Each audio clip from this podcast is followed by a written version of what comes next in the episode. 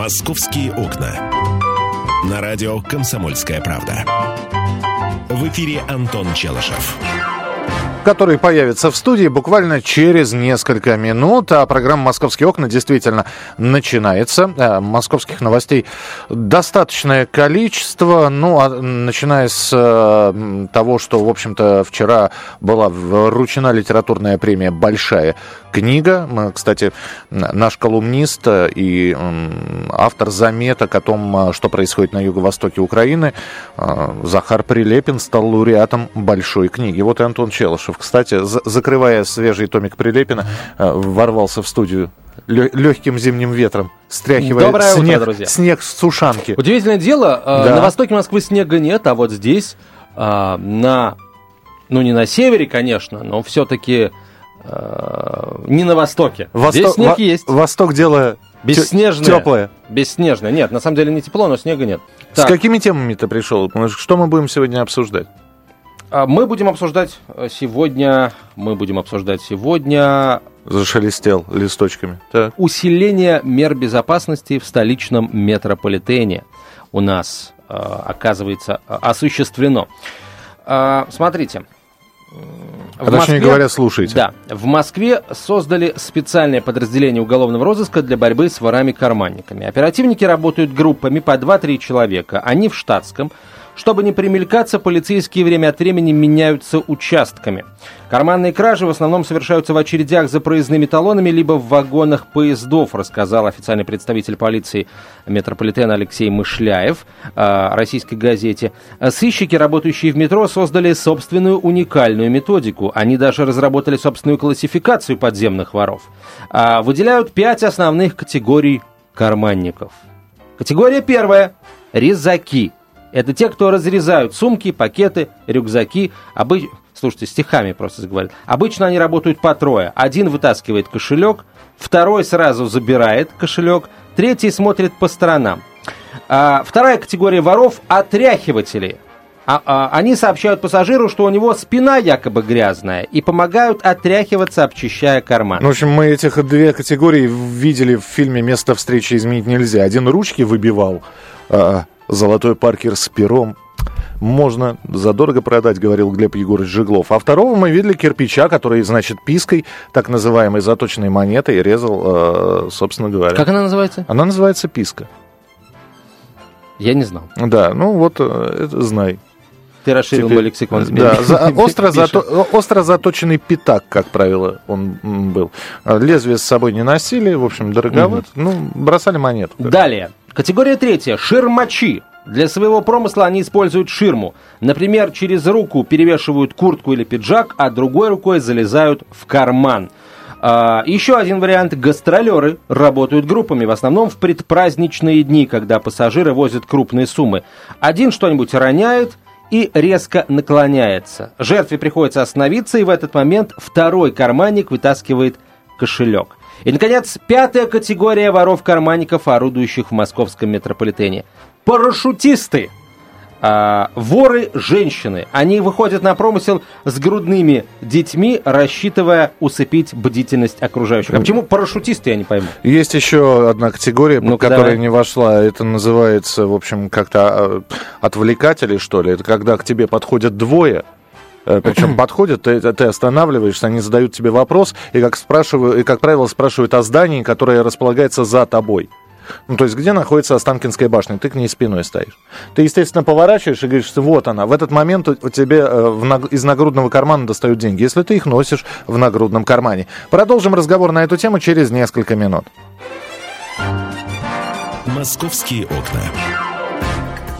Каждую субботу с 16 до 17 часов на радиостанции «Комсомольская правда» я, Леонид Альшанский, почетный адвокат России, веду передачу «Народный адвокат» и отвечаю на ваши вопросы по проблемам административного права, ГАИ, таможенник, пограничник, гражданского права, дачной амнистии, земельных отношений, обманы страховых компаний. Обо всем этом вы услышите в наших передачах каждую субботу с 16 до 17 часов.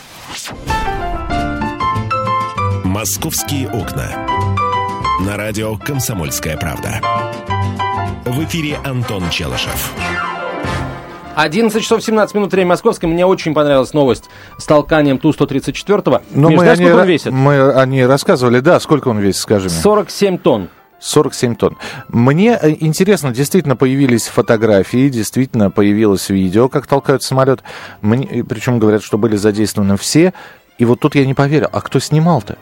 То есть человек находился в, в тепле, сидел в теплом самолете, пока 70 человек толкали э, самолет.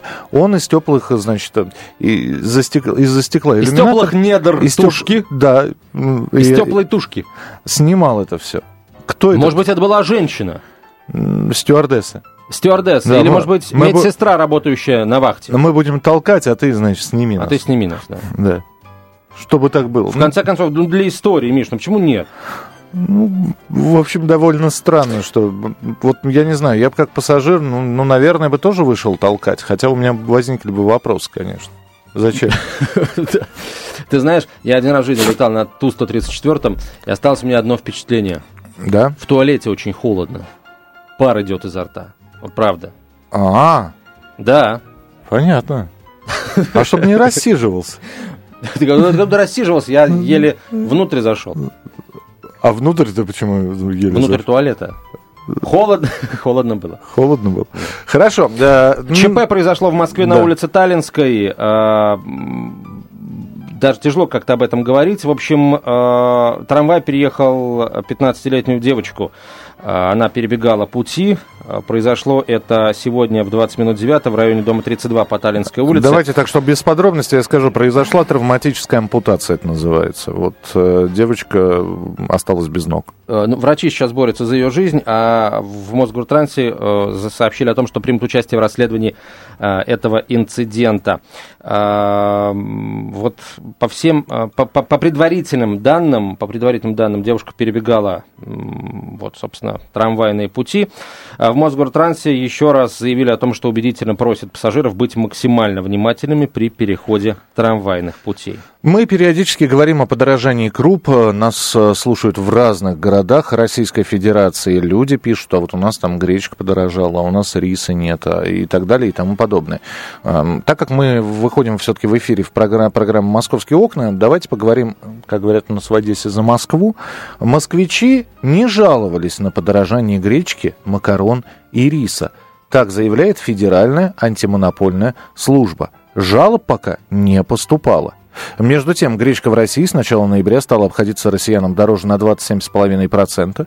А Цены на крупу вообще подскочили на 16%, но жалоб пока не было. А, Друзья, давайте сначала выясним, вы подорожание заметили или нет? Вот, сильное подорожание или нет? Жаловались ли вы куда-нибудь или нет? Потому что Федеральная антимонопольная служба говорит, что москвичи не жалуются. Заметил ли ты подорожание, Антон? А Я пока телефон напомню. 8 800 200 ровно 9702. Телефон прямого эфира. 8 800 200 ровно 9702. Заметил. Но Зам- пока оно, э, на мой взгляд, или, если хотите, на мой кошелек, не особо сильное. Ну, э, а может быть, э, еще оно кажется, ну, не особо сильным, потому что все-таки продукты покупаю отечественные, и, ну, по сравнению с импортными, они стоят намного дешевле, если брать, например, те же сыры условные. Вот я никогда особо не был большим почитателем и сыров европейского производства, кроме разве что моцареллы, вот, которую просто люблю. Больше, чем брынза, уж простите. Вот, но как-то пока не заметил я высокого, сер- серьезного подорожания цен. Итак, друзья, очень э, интересно услышать э, от вас сейчас мнение. Заметили ли вы подорожание и почему москвичи не жалуются на подорожание? Может, потому что мы привыкли к тому, что у нас вообще цены выше, чем э, по всей России? Как правило. 8 800 200 ровно 9702, телефон прямого эфира. СМС-сообщение, короткий номер 2420, в начале сообщения РКП. Три буквы РКП, далее текст сообщений, не забывайте подписываться. Сергей, здравствуйте. Здравствуйте. Да, слушаем вас. Ну, конечно, заметил, как можно подорожание не заметить. Ну, я э, про эконом магазины скажу, там типа пятерочка, магнит и что такое. Ну, в пятерочке гречка стоила такая, ну, недорогая, не элитная, там обычно гречка стоила 24 рубля буквально там месяц назад, чуть, чуть меньше даже. Сейчас она стоит 56 рублей. Ну вот, э, считайте, 18 это процентов или 20, как там. А почему не жалуетесь? Нет, ну у нас уже было, помните, был как не урожай, у нас гречка стоила по 90 рублей. Ну, как бы у нас все, я думаю, спокойно воспринимают рост цен. К тому же со всеми этими проблемами у нас э, с, с мировыми, там, и со всякими санкциями, со всякими э, эмбарго. Поэтому, собственно, а что жаловаться? что это даст? Понятно, да. Спасибо. Приходил такое жаловаться куда-то. Хорошо, спасибо большое. Ну, то есть, да, подорожает, подорожает, но жаловаться в голову не, не приходит. 8 800 200 ровно 9702. А, про рис, про крупы в целом. Я не знаю, может, может у меня просто э, сумма чека, она такая довольно стандартная, что я этого подорожания не замечаю. Потому что, ну, как-то я не привык приходить в магазин за одним товаром. Ну, то есть а может, я и думаю, что я сейчас приду в магазин за одним товаром, но ты понимаешь, ах, да, да, надо еще это, это купить. В общем, набираешь полную сумку. В итоге сумма, ну, получается довольно привлечной, и, вы, и высчитывать, на сколько процентов там подорожала гречка, на 10 или на 20 рублей – ну, наверное, просто... Понимаешь, пока речь э, идет о подорожании на 10-20 рублей, даже если изначально продукт в принципе стоил 20 рублей, вот как эта гречка, о которой да. наш слушатель сказал, э, полагаю, что москвичи жаловаться не будут. А к тому же, к тому же, извини, просто э, так как я тоже хожу в сетевые маркеты, да, в разные абсолютно, и э, там у них такая традиция, там, например, у них есть э, товары, а акции, да, проводятся. Ну, то есть сегодня товар со скидкой. Я, например, покупаю соки со скидкой экономя на каждом пакете сока примерно по 20 рублей. И а, вот эта вот разница гречка плюс 20, а сок минус 20 у меня и, собственно, наверное, и компенсируется это. Кстати, вот знаешь, Миш, ты э, очень интересную м, тему затронул. Я заметил, что, может быть, это с возрастом как, каким-то образом связано. С тем, что вот я сейчас человек семейный, да, я начал обращать внимание на, все, на всевозможные скидки, акции ага. и прочее, прочее. Ага. То есть я стареешь, не считаю, Антох, да, я, стареешь. Не, не, я не считаю это западло. Сейчас в магазинах, потом уже в аптеках будешь смотреть. Что подешевле, значит. Ну, уже и сейчас. Уже и сейчас. Вот, вот она. Вот с этого и начинается старость. Осталось только еще тебе сказать, что Деда Мороза... Ой, ладно, не буду. Людмила, здравствуйте. Здравствуйте. Дед да, Мороз это я сам, да. да. Мы вас слушаем, да. Вот скажите мне, пожалуйста, почему вы говорите, что москвичи не жалуются? Это не мы говорим. А почему должны, ну хорошо, почему должны москвичи жаловаться? У нас есть достаточно чиновников, которые следят за ценами. Нам объявляют, что, уважаемые товарищи, не беспокойтесь, цены не повысятся. И тут же, ах, повысилось на 10, ах, повысилось на 15. Но чиновники, которые следят за монополией на, на цены на продукты, сидят, выходят, смотрят в окошечко и ждут, когда же им жалоба залетит. Вам не кажется, что это безобразие? Ну, во-первых, жаловаться нужно не чиновникам, а жаловаться нужно в, антимонопольную, службу. в антимонопольную службу. Во-вторых, это не мы говорим, что москвичи не жаловались, это как раз федеральная антимонопольная служба это заявляет. Это не наши такие, знаете, фантазии. Сидим мы здесь с Антоном Челышевым и думаем, а давай что-нибудь скажем про москвичей хорошее, что мы никогда не жалуемся. Даже давай, а давай мы, не будем, мы скажем, что мы не жалуемся на повышение цен. Просто вы слышали, вы слышали наверняка Людмила Первого позвонившего, он говорит, да, я заметил повышение цен, разница с 28 рублей там, до 50, разница 30 рублей – ну, ну, а почему не жалуетесь? Ну, а кому жаловаться? А зачем жаловаться? Вот и все. Вот весь ответ. А, Елена, мы вас слушаем, пожалуйста. Здравствуйте, Елена. Алло, да, здравствуйте. Здравствуйте. А, ну, я хотела сказать вот что по этому поводу. Во-первых, я, конечно, рада за вас, что вы э, вас ну, как-то не касается, и вы не чувствуете повышение цен. Вот я, например, хотя, в общем, я работаю, и муж у меня работает, но у нас трое детей, я ощущаю то, что цены поднялись, и именно потому, что я смотрю скидки и смотрю какие-то вещи, которые идут по акции. Если раньше я как бы могла себе позволить купить, в общем, не задумываясь, да, какие-то фрукты и так далее, да, то сейчас я, в общем, смотрю те места, а, ну, качество будет приемлемо, но цена тоже будет нормальная, потому что, конечно, даже на повседневные товары, да, такие как молоко и так далее, сметана, яйца и все такое прочее, да, я считаю, что цена поднялась. Да, Лен, ну, то- только опять вы не правы. Это не значит, что мы на скидки не обращаем внимания. Мы Я только же- что сказали, ну, наоборот, что мы обращаем И- внимание и, на и- скидки. и вот я, я про сок сказал, что я там сок со скидкой покупаю. Но при этом э, я еще... Почему я это сказал? Что просто беру сок со скидкой, и поэтому повышение цены гречки на 20 рублей меня действительно не очень Елена, а вот интересует. скажите, пожалуйста, а каким должно быть повышение цен, которое, на которое вы обратите внимание, а, вот, чтобы вы пошли и написали жалобу в антимонопольную службу? Вот каким должно быть это повышение? А, ну в таком плане, не знаю. Наверное, я не настолько активный гражданин. Наверное, я просто стану покупать и не буду писать. Может быть, я присоединюсь к какой-то там, не знаю, петиции или что-то еще. Ага. Но самостоятельно делать это инициатором не станете. Мы вас поняли, Лен, спасибо большое. Есть очень хорошая, а, есть очень хороший повод для разговора насчет того, как москвичи жалуются и что после этого бывает. Я предлагаю поговорить об этом после выпуска новостей. Речь пойдет о столичных медицинских работниках. Это «Комсомольская правда», прямой эфир. Оставайтесь с нами, скоро продолжим. «Московские окна». Здравствуйте, я Елена Ханга. Приглашаю вас обсудить актуальные и злободневные темы, которым нельзя дать однозначной оценки. Мы ищем ответы на спорные вопросы вместе с экспертами и звездами в программе «В поисках истины». Звоните нам в прямой эфир на радио «Комсомольская правда» каждый вторник в 21 час по московскому времени. «Московские окна». На радио «Комсомольская правда». В эфире Антон Челышев. И Михаил Антонов, вот мы по магазинам сегодня решили пройтись. э, Федеральная антимонопольная служба говорит, что москвичи не жаловались на подорожание гречки, макарон и риса. Жалоб не поступало.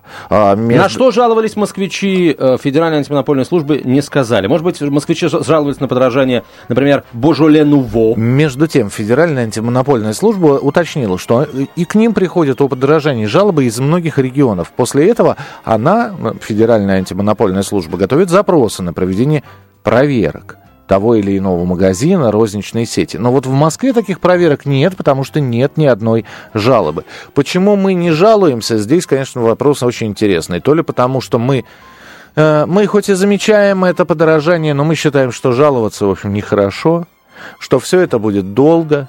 Мы не знаем, куда жаловаться, мы не знаем, кому жаловаться. И, и, в общем, в итоге-то выход такой. Мы видим подорожание на э, гречку, макароны или рис, но при этом мы либо вздыхаем, покупаем, либо не вздыхаем, не покупаем, и, соответственно, отказываемся от этих продуктов и переходим на картошку, редьку и капусту. Хорошо, давайте вот все, значит, что мы все про рис, про гречку, про макароны, конечно, товары первой необходимости. Вот кто заметил подорожание каких-то а, продуктов или напитков, которые вы покупаете не каждый день? Ну, например, красная икра. Вот насколько подорожала красная икра, если подорожала? А, вот давайте об- Я даже не э, знаю, сколько расскажите она стоит. А, расскажите, насколько подорожали, ну, например, например, Мясо например, подорожало. крабы. Не, мясо Крабы. подорожало. Ну, при Ну, чем здесь мясо, краб? хорошо. Мясо подорожало. Подорожало, мясо так, ну, подорожало? Ну, рублей на 80, наверное. Говядина. Говядина подорожала. Курица подорожала. Ку- курица реально подорожала рублей, по-моему, на 60, на 70. Раньше килограмм филе одну цену Хотя, стоил. казалось бы, с чего курица дорожать? Мы э, курятиной себя обеспечиваем практически полностью. И, уж- и уж на Москву-то точно работает несколько крупных предприятий, Слушай, у которые нас цена снабжают... на бензин повысилась. Кур же перевозят. Они в Москве э, не пасутся. Ну, слушай, Миш, Не э, выгуливаются. какой процент э, бензина заложен в стоимости куриного мяса килограмма? Вот я Не не знаю, знаю, какой. не очень знаю. маленький. Вот этот очень маленький процент, к нему его нужно умножить на а, небольшой процент подорожания бензина. Хорошо, а если они на импортных кормах? На 60 рублей на кило никак А если не- они на импортных кормах? А импортные корма закупаются по, э, дол- за доллары и евро. А доллары и евро выросли в разы. Доллар и евро выросли в разы, э, там, ну не в разы пока, слава богу, но выросли, да. Последние там полтора-два месяца идет интенсивный рост. А контракты это заключаются, понимаешь, на годы вперед. 8 800 200 ровно 9702, телефон прямого эфира. Дмитрий, мы вас слушаем, пожалуйста. Ну, здравствуйте. Здравствуйте. А, Ну, действительно, все дорожает. На самом деле, после Нового года, да, очень серьезный был скачок, особенно по мясу. Но вот, ну и все остальное, ну, Знаете, я просто работал э, в свое время в, мол- в молочной промышленности, ну как в молочной, я в Вимбельдане работал, да, который сейчас принадлежит Кока-Коле, по-моему. Ну да. Ну, вот. Сокомолочная пол- промышленность. Так. Да, да, да, да. Ну вот, и, то есть, естественно, все обучения там проходили, ну вот, но это было, сейчас вам скажу, это лет пять назад было. Вот, и на тот момент э, нам рассказывали, что э, все вот это сырье, да, для молока, то бишь это сухой порошок, да, ну вот, он на 70%, по-моему, да, не меньше, во всяком случае, э, закупался за границей. Ну вот, ну, э, да, так как я, ну, у меня, мне сейчас 35 лет, да, то есть у меня есть опыт, да, я могу сравнить, какие стада э, раньше были, да, вот, э, э, животных, да, там, коров, там, всего остального, Мгм. рогатого, мелкого. Вот. И что сейчас я наблюдаю, просто тоже там есть дача, да, деревни, где как это все дело разваливается и как это невыгодно. Ну вот. И могу сказать, что как вот был 70% не меньше закупался, я подозреваю примерно так, что может плюс-минус 5%. Ну вот, так и осталось, поэтому оно и будет дорожать, и молоко, и все остальное, потому что э, большинство, большая часть, да, сырья, действительно, и корма, те же прививки, как вот рассказываю, да, все в основном закупать все за границей, все за, как говорится, за валюту. Ну вот. Э, и также сейчас, да, спрашивают, ну вот, вот, вроде президент сказал, что будет поддерживать сельское хозяйство наше, ну и все в таком духе, да, то есть наше, отечественное, замечательно. И спрашивают потом, ребята, а вот э, на следующий год, там, на перспективу, там какие есть э, бюджет, да, то есть э, распределен на вот эти поддержание нашего производителя, да, что там, какие э, надбавки или наоборот э, налоги, по- ну, то, что были внесены, да, корректировка бюджета. Мгм. Не, ничего не, не было. Ну, Вот, не, ну это серьезно, то есть это говорят там депутаты, говорят там эксперты, опять же, по вашему радио, другие радиостанции, слушаю. Ну, то есть я наблюдаю, что как бы вот это, знаете, э, этот колокольчик, который звенит там где-то из правительства и выше, ну вот, а вот это расходится звук, и все, на этом все тонет. А почему это происходит, вы знаете, ну, или это предательство, или это, не знаю, как это назвать. Потому что говорят много, да, всех это беспокоит, ну как так, действительно. Э, аграрное, да, государство было в свое время, да, площади земли, земли да, плодороднейшие. площади. Ну, мы Э, понимаем, да, извините, ради бога, просто времени не, не так много. Спасибо, что позвонили. А, Хотелось бы и мнение других людей услышать. А, мне- самое мне очень понравилось то, что сказал вот наш слушатель сейчас, потому что действительно, когда мы ввели э, санкции против стран Европы, господи, сколько было шума на, вс- на разных уровнях о том, как, как будет хорошо нашему сельскому хозяйству. Потом, когда немножко вот эта вот пелена спала, э, нам сказали, эксперты сказали отрезвляющие такие достаточно цифры, чтобы э, сельское хозяйство начало отрабатывать вот эти вот преференции, которые бюджет может им дать, должно пройти там в лучшем случае полгода, а в самых, в самых сложных отраслях там несколько лет. И по всей вероятности решили, что ну, ну несколько лет санкции вряд ли э, задержат. Да, тогда зачем давать деньги сельскому хозяйству, если там через полгодика или через годик санкции будут сняты? Меня другое смущает. Я еще раз хочу сказать. Очень многие звонят и говорят, да, мы замечаем, все дорожает. Иногда дорожает абсолютно необоснованно. Потому что я считаю, что действительно это необоснованный рост. Если доллар, валюту как-то еще можно объяснить, то когда это касается наших продуктов питания, хорошо, не урожай гречки, есть стратегические запасы, есть зерновой союз России.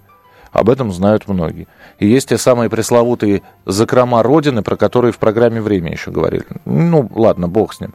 Люди говорят, мы, да, мы замечаем. Ай-яй-яй, что же делать? Посмотрите, дорожает все. Но при этом спрашиваю людей, а почему не жалуетесь? Ну почему? Ведь это вполне возможно, это магазин накрутил эту цену.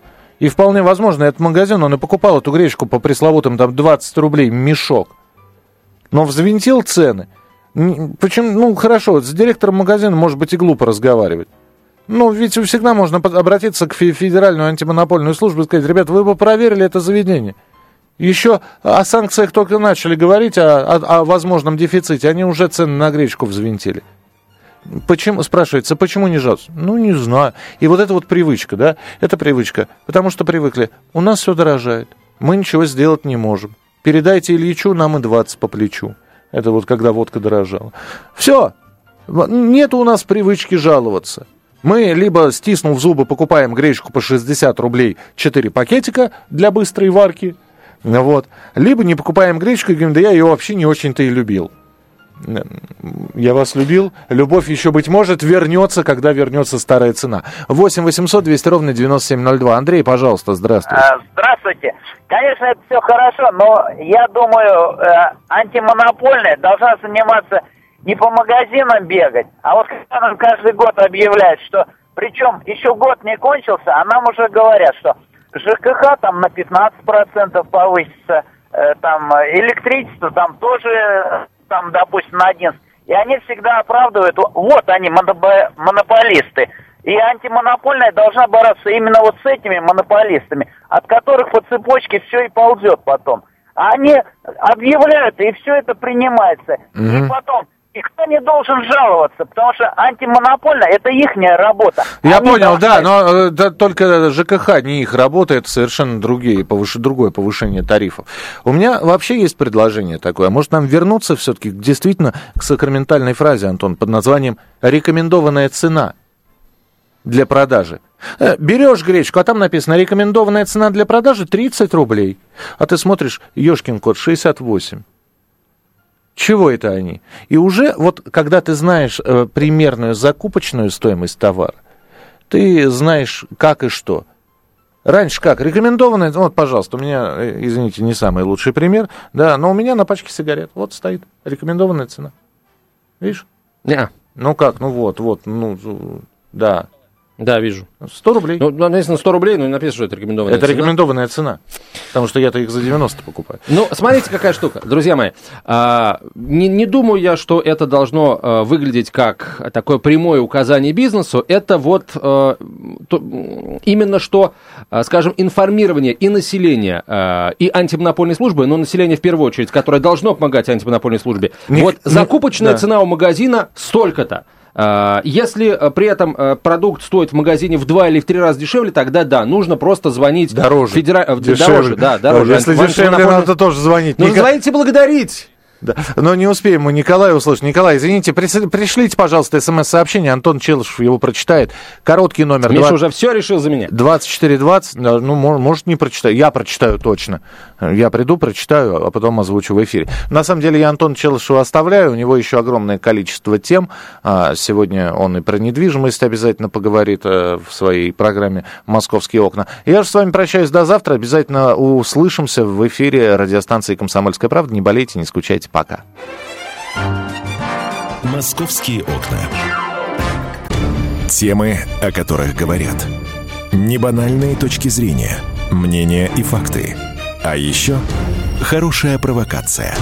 Губин Live. Каждый вторник, четверг и пятницу после шести вечера по московскому времени на радио «Комсомольская правда».